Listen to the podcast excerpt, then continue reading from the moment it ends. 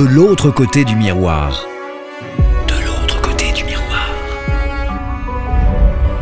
Entretien avec Dali en 5 épisodes. De l'autre côté du miroir. Le professeur Dali partage avec nous ses compréhensions, réflexions et visions sur les échanges culturels sino-européens en s'appuyant sur son expertise des grands thèmes de la philosophie et la littérature chinoise. Épisode 2 La poésie du Tao.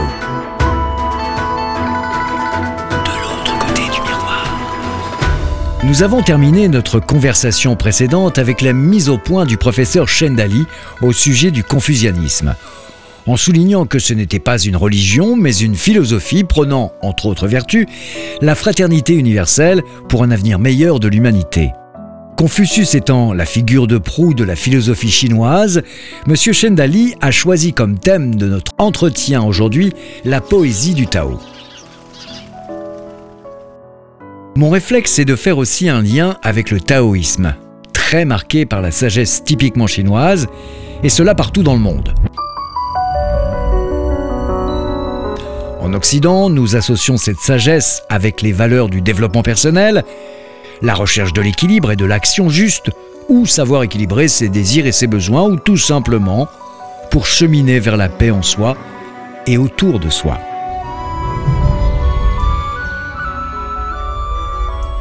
Nous allons en parler avec M. Shen Dali, écrivain chinois et auteur, entre autres, de De l'autre côté du miroir, un dialogue transculturel Chine-France.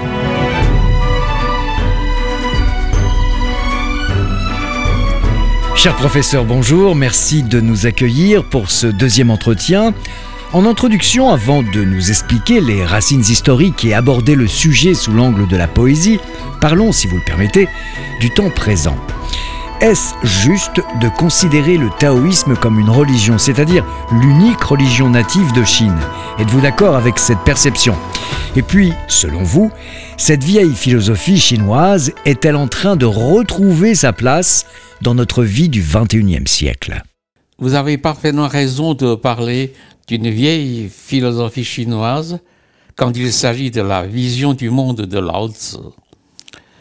Je pencherai pour la pensée plutôt que pour le taoïsme, qui, avec le temps, est devenu une vraie religion native en Chine. À mon sens, la pensée de Lao Tzu, comme vous l'avez souligné dans l'introduction, est en train de retrouver sa place dans le monde d'aujourd'hui. Pour s'en rendre compte, il suffit de regarder le nombre d'ouvrages académiques publiés, par exemple en France, sur le Tao, dont Lao est l'inventeur en Chine. Le Tao dit que la vie est un voyage vers l'éveil spirituel, se produit dans un changement de perspective, une façon différente de voir les choses dans la société actuelle qui s'avère étonnamment de plus en plus matérialiste, voire purement mécanique. Vous écrivez que la Chine est un grand labyrinthe. Je vous cite, Pour bien la connaître, il faut une sorte de pelote qui vous conduit à travers ses dédales. Cette voie est le Tao. Et vous dites aussi que le Tao est une notion obscure et mythique. Pouvez-vous être notre guide et nous apporter la lumière sur ce paradoxe? Eh bien, qu'est-ce que le Tao sinon une notion mystique, même pour nous autres Chinois? Quant à la poésie du Tao, le thème de notre conversation aujourd'hui, elle est, on peut le dire, encore plus obscure pour le commun des mortels. Je dois dire qu'il ne s'agit pas en l'occurrence de la poésie taoïste. Par la poésie du Tao, J'entends plutôt la poésie bouddhiste appelée en Chine Chan Shi, c'est-à-dire la poésie du Chan ou du Zen en japonais dérivé du Dhyana en sanskrit. Alors pourquoi l'appelle-t-on la poésie du Tao? Tout simplement parce que c'est le Tao que l'on y recherche ou exprime par la méditation poétique. Or, comme je l'ai dit tout à l'heure là, euh, le Tao est une notion très obscure, même pour les Chinois, et il est difficile d'en trouver une traduction exacte dans les langues européennes. Alors plutôt que traduire, peut-être pouvez-vous essayer de nous interpréter le sens du mot Tao? Le premier sens du mot Tao est chemin, d'où la traduction française voie qui rappelle l'image d'une voie à suivre d'une direction à donner à la conduite dans un sens du terme déjà dérivé, car elle fait penser davantage à la régularité d'une conduite humaine, un principe d'ordre, mais au fond, ce n'est pas tellement tout ça. Depuis l'Antiquité, les taoïstes comme les confuciens ont tant spéculé en Chine sur l'ordre du Tao, faisant prendre au mot une valeur ésotérique qu'il paraît vain d'essayer de lui donner un équivalent dans la terminologie philosophique occidentale.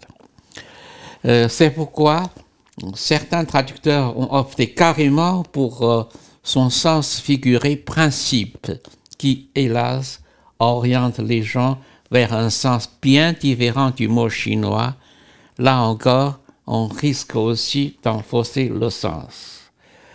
Le plus habile sera celui qui refuse de traduire et qui adopte le Tao comme un concept philosophique typiquement chinois, comme un mode de pensée bien propre à la Chine, un élément spirituel oriental, tant mystérieux que mystique dont on se contente de faire sentir la valeur.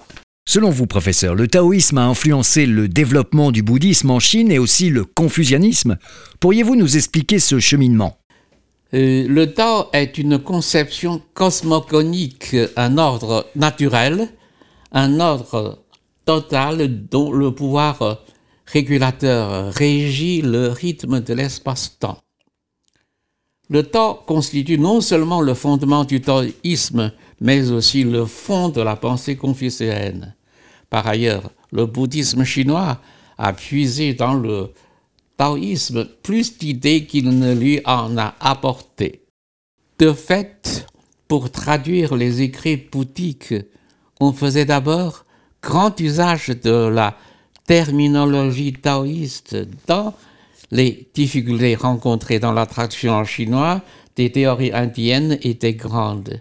C'est ainsi qu'on a rapproché le bouddhisme indien du taoïsme chinois. Quel est le point de jonction entre le bouddhisme indien et le taoïsme chinois? Le bouddhisme cherche l'illumination ou bodhi qui est la prise de conscience du Tao de l'univers permettant d'atteindre le nirvana. Les bouddhistes essaient d'atteindre l'illumination par l'union avec le Bouddha qui a suivi le Tao. On voit bien le point de jonction des trois systèmes de pensée qui sont essentiellement trois éléments d'un tout. Au cours des âges, deux doctrines, taoïsme et confucianisme, et une religion, le bouddhisme, se sont partagés les faveurs du peuple chinois et ont laissé des marques ineffaçables dans sa mentalité et dans sa littérature. D'ailleurs, la poésie occupe une place prépondérante dans la littérature chinoise. Nous connaissons votre amour pour la poésie, et nous arrivons à cette poésie du Tao. Et paradoxalement d'ailleurs, vous écrivez dans votre livre qu'il s'agit d'une poésie bouddhiste. En effet, cette poésie, c'est par essence un genre mystique qui ressemble aux préceptes du bouddhisme indien sans pour autant exprimer aucun terme religieux. Il s'agit d'une poésie bouddhiste classique qui exprime une sorte de prise de conscience chez les moines. Les dogmes, on n'en voit même pas l'ombre dans cette poésie mystérieuse, dont la teneur est tellement obscure et équivoque que le lecteur doit la saisir en dehors du texte. C'est une plongée au plus profond de notre propre nature. Qu'est-ce qui fait que c'est une introspection qui n'est pas évidente à décrypter? C'est que l'univers poétique des vers bouddhiques comporte généralement deux phases. Phase apparente et figure obscure. Cette dernière étant une phase cachée qui constitue en fait l'univers du Chan ou du Zen. C'est un peu comme la structure superficielle et la structure profonde chez Chomsky. Alors que faire pour bien comprendre la poésie du Tao? Pour bien comprendre le Chan et la poésie du Tao qui en découle, on aura intérêt à lire le recueil de la falaise verte en dix volumes, un recueil dans lequel on interprète en forme poétique des Gong'an, en chinois, c'est-à-dire des problèmes à méditer. Voici un exemple. Par un beau jour de printemps, un moine dont le titre bouddhiste est Nuage magique, Ling Yun, se trouve devant les péchés en fleurs. Émerveillé, il s'écrie. Depuis que j'ai vu les fleurs de péché, et surtout aujourd'hui, je suis hors de doute. Que signifient concrètement ces deux vers? Et pourquoi la fleur de péché Cette fleur est-elle un symbole spécial dans la poésie chinoise? Depuis l'Antiquité, la fleur de péché est pour euh, les poètes chinois un symbole. C'est le symbole d'un bel idéal, d'un pays idyllique, comme l'a décrit le grand poète de la dynastie des Qin de l'Est, Trao Yuanming, dans le récit du Jardin des péchés. Ici, à la vue des fleurs de péché, le moine poète Ling Yun entre dans le vide la couleur l'a éveillé au temps. C'est ce qu'on appelle la pensée s'en va au loin au fur et à mesure que la couleur s'éclaircit. Quand nous parvenons à apaiser notre mental, à éliminer toute pensée, la véritable nature de la réalité se révèle. À l'exemple de Lin un autre moine du nom de Mère consciente Hai entrevoit le ciel du Bouddha dans la mer humaine lorsqu'il se retrouve devant le même paysage que nuage magique et il se demande sur les rochers les fleurs de péché s'épanouissent mais d'où proviennent ces fleurs?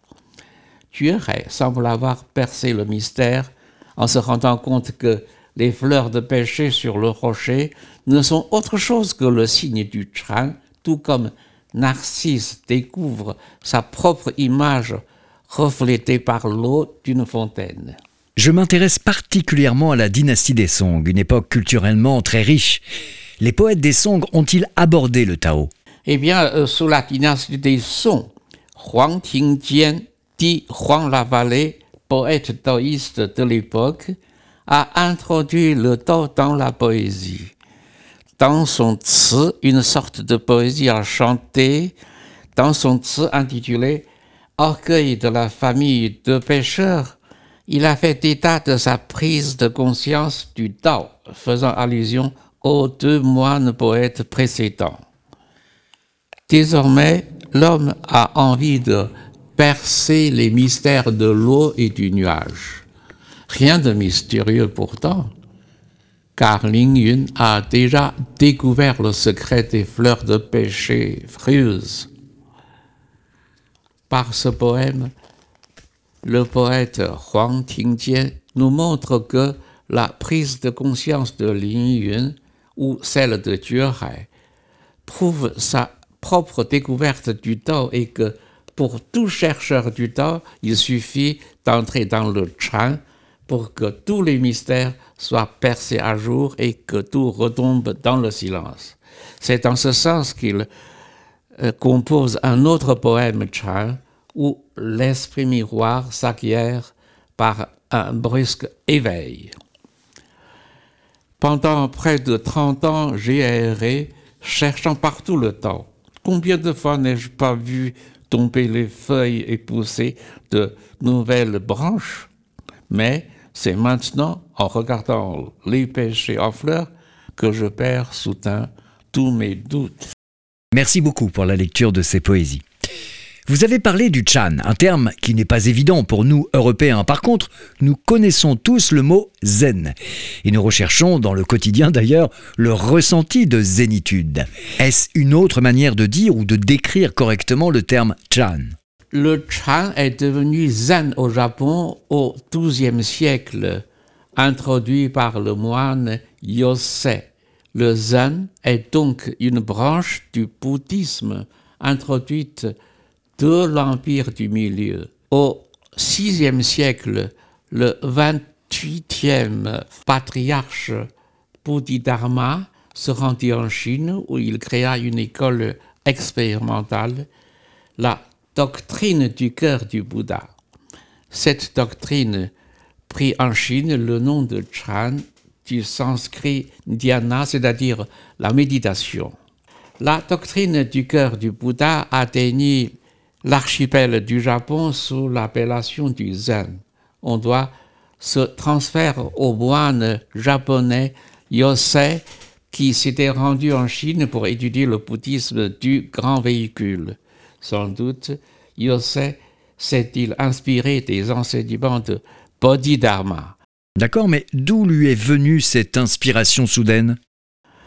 Au dire des gens euh, invités à la cour de l'empereur ou de la dynastie des Liang, qui voulaient connaître les enseignements du bouddhisme, Bodhidharma lui dit carrément ceci. Le vide infini est dedans rien de sacré. Et cette réplique énigmatique du maître bouddhiste est à l'origine du zen japonais. S'il vous plaît, pourriez-vous nous offrir quelques exemples de poésie zen? Le zen a exercé de très grandes influences sur la littérature japonaise et en particulier dans le domaine de la poésie. Tout comme la poésie Chan en Chine, la poésie du zen s'applique aussi à la contemplation pure, tout comme ce poème de Yosei. Immensité infinie de l'esprit, telle l'infinie profondeur du ciel. Mais l'esprit va au-delà, comme il dépasse l'épaisseur terrestre. Ou un poème de Quito, chanteur de l'harmonie. Rossignol, vu rarement, il est venu deux fois aujourd'hui.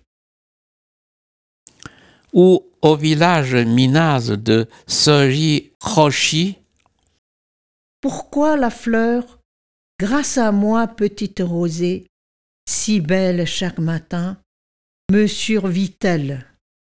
Le soir, au sein des montagnes noires, le ciel ne peut même pas me guider. Ou encore repos de Yosa Buisson, grand spécialiste du haïku, qui a fondé une école de poésie impressionniste. Papillon immobile, il dort sur la cloche du temple. Cela nous fait penser à un autre petit poème du même genre. Une fleur? Non, c'est un papillon. Quel délice Quand vous parlez du Chan, je pense tout de suite au fameux Shaolin. Expliquez-nous l'origine de ce temple. Et j'ajoute une question enfantine.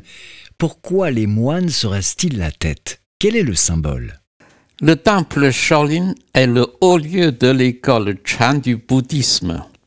Il est édifié sur l'ordre de l'empereur Xiao Wendi de la dynastie Wei du Nord en 495, et ceci pour rendre hommage à Pato Putapadra, le premier patriarche du temple Shaolin. À partir de la dynastie des Tran, les moines armés du temple se mettent à la pratique de l'art du combat, d'où la boxe Shaolin célèbre dans le monde entier. Derrière le temple, il y a euh, la grotte dans laquelle le patriarche euh, Bodhidharma resta assis en méditation face à un mur durant neuf ans. C'est en effet spectaculaire, neuf ans à méditer. Et à propos du, crâne rasé des moines, y a-t-il un rapport avec la méditation? Euh, Pour répondre à votre question, qui n'est point enfantine, le moine bouddhiste se rase la tête pour marquer son détachement radical du monde, à l'image du Bouddha qui a agi de la sorte pour se débarrasser de la poussière rouge du monde terrestre avoir euh, le crâne rasé ayant des cicatrices d'encens constitue le signe caractéristique d'un moine bouddhiste chinois. Merci pour ces explications. Dans votre livre, une phrase m'a marqué. Je vous cite. Lorsque nous sommes dans une parfaite tranquillité, la lumière céleste se manifeste. Celui qui la connaît voit son soi véritable. Quelle est la frontière entre la méditation et la recherche rationnelle de l'esprit pour se connaître soi, c'est-à-dire ce qui est de l'ordre de la prise de conscience? Comment différencier les trois mots-clés que sont philosophie, sagesse et religion? Dans la recherche du Tao, il y a aussi l'entrée dans le Chan qui inspire bon nombre de poésies. D'où ma question. De vers Chan ou Zen démontre que le Tao revêt un aspect métaphysique et qu'il constitue une transcendance absolue. L'obtention du Tao signifie l'entrée dans le Chan. Ce dernier est une création purement chinoise issue du bouddhisme indien. Au VIe siècle de notre ère, un moine venu de Ceylan, aujourd'hui Sri Lanka, Bodhidharma, que j'ai déjà cité plus haut, le premier patriarche du grand véhicule, arriva dans le sud de la Chine, où, après avoir médité pendant neuf ans face à un mur dans une grotte, il devint le quatrième patriarche du monastère de Shaolin.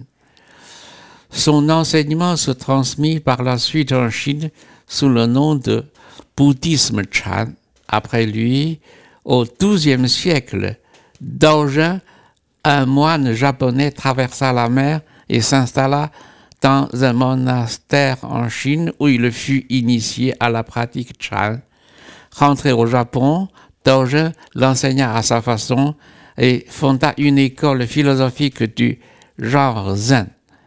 Zen étant la méditation assise et qui doit conduire à la purification de l'esprit. Le poème suivant illustre cette pratique du zen.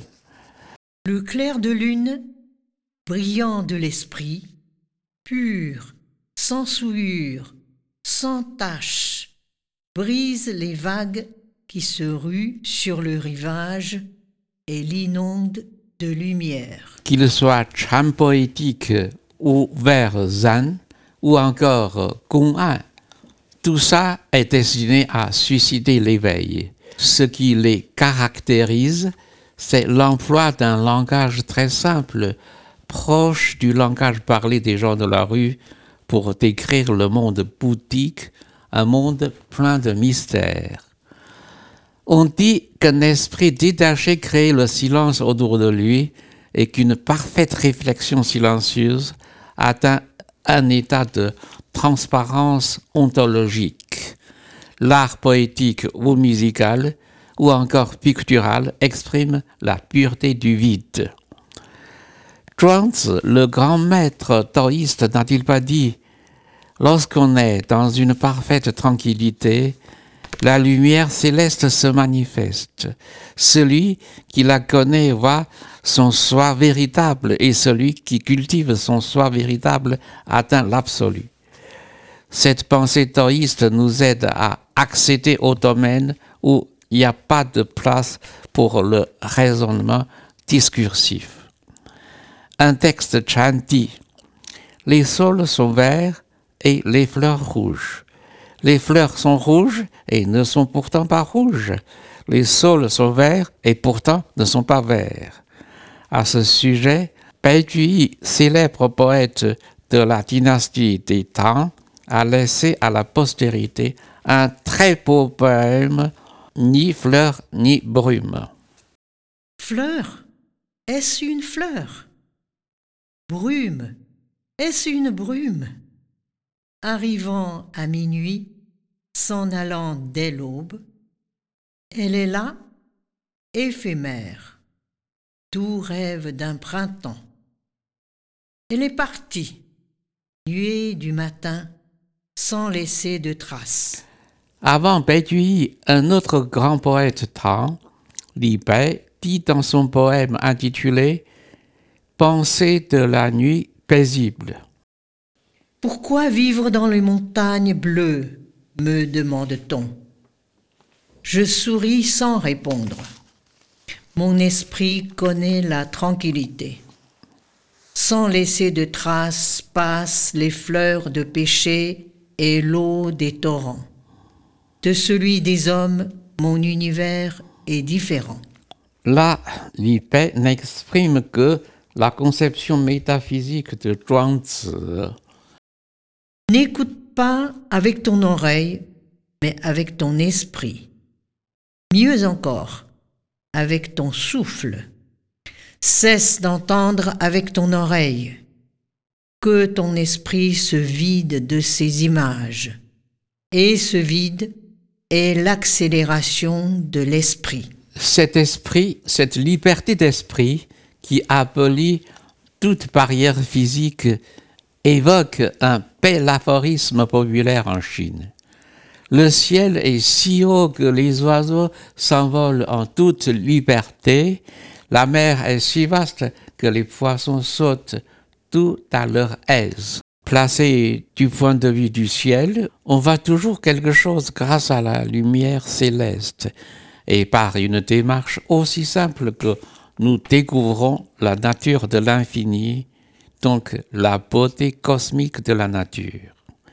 Telle est la voie de l'intuition spirituelle et de la liberté absolue. Contrairement à la poésie intimiste, on sent le non-moi dans la poésie du Tao. Ainsi le décrit un bouddhiste Chan. Le vide et la sérénité dissipent la confusion de l'esprit comme les nuages blancs se déchirent l'hiver. Lorsqu'il rencontre une montagne neigeuse, la lumière spirituelle chasse les ténèbres, comme le clair de lune suit la trace du vaisseau de nuit. C'est absolument magnifique et très inspirant. L'esprit est libre de toute restriction, plus aucune frontière, une façon de, de briser les barrières de l'espace-temps traditionnel. Le Chan nous apprend à dépasser notre égocentrisme et à ouvrir notre cœur, qu'il n'y a jamais eu personne pour savoir quoi que ce soit. Il n'y a euh, que l'éternelle unité de la vie qui s'exprime tout naturellement. Alors on arrive à la fin du voyage spirituel parce qu'il y a plus de mois séparés pour faire ce voyage. Professeur Chen, pour terminer ce voyage dans la poésie du Tao, je vous propose de clôturer cet entretien comme nous l'avons commencé par le temps présent. Si nous prenons l'objectif de base du taoïsme, et je vous cite, vivre en phase avec sa nature profonde et la nature elle-même, nous retrouvons cette valeur dans le discours écologique de la jeune génération. Peut-on faire un lien sur la problématique climatique qui est le sujet d'actualité centrale pour les jeunes en particulier?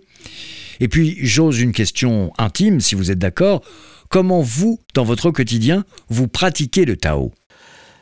Le naturaliste français Buffon dit le génie est une longue patience. Malheureusement, c'est justement ce qui me manque, ce qui manque chez moi, la patience, condition essentielle pour entrer dans le train, obtenir le temps par les pratiques méditatives. Le maître à penser chinois Lao dit que le temps est dans la fourmi qui est un insecte sacro-saint. Quant à moi, c'est plus simple, le do n'a qu'un sens philosophique dans la vie. Par contre, comme je l'ai dit au début de notre entretien, la vision du monde et de la vie de Lao est d'une importance primordiale pour notre époque, plus que jamais d'actualité, puisqu'elle est une manière différente de voir les choses dans notre société de surconsommation face au phénomène de l'aliénation le concept fondamental de la pensée de Karl Marx, le grand maître à penser allemand, qui a, paraît-il, comme le Bouddha Sakyamuni, l'éveillé, obtenu le Tao en Occident. Une année à Aix-en-Provence, j'ai assisté au sixième salon organisé par l'association Graines de vie. Là-bas, on a demandé ce que c'est que le Tao à Vladi Svanovic, l'organisateur du savon, fondateur de l'école de la voix intérieure qui se consacre à la recherche et à l'enseignement du Qigong. Il a répondu Je ne sais pas. À mon sens, c'est peut-être là euh, une réponse à la Tao Yuanming. Je signale ici que Tao Yuanming est l'auteur du récit du Jardin des fleurs de péché, une sorte d'utopie littéraire en Chine. Ce poète du IVe siècle a atteint l'illumination. Je cueille des chrysanthèmes au pied de la haie et contemple en silence la montagne du sud. L'air de la montagne est pur dans le crépuscule et les oiseaux par bandes regagnent leur nid. Toutes ces choses ont un sens profond, mais lorsque j'essaie de l'exprimer, il se perd dans le silence. Selon Lao quand on en arrive au silence absolu, toutes les manifestations personnelles ou du monde extérieur s'interrompent et toutes les limitations s'abolissent dans le vide. À cet instant-là, on n'est dérangé par aucune pensée, aucun ennui. Il semble qu'on entende dans un état de quiétude parfaite la voix intérieure du non-être.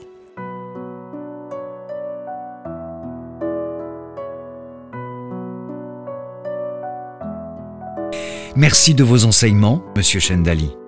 Je rappelle les références de votre livre, De l'autre côté du miroir, un dialogue transculturel Chine-France aux éditions Charles Moreau. De l'autre côté du miroir. De l'autre côté du miroir. Entretien avec Chendali en cinq épisodes.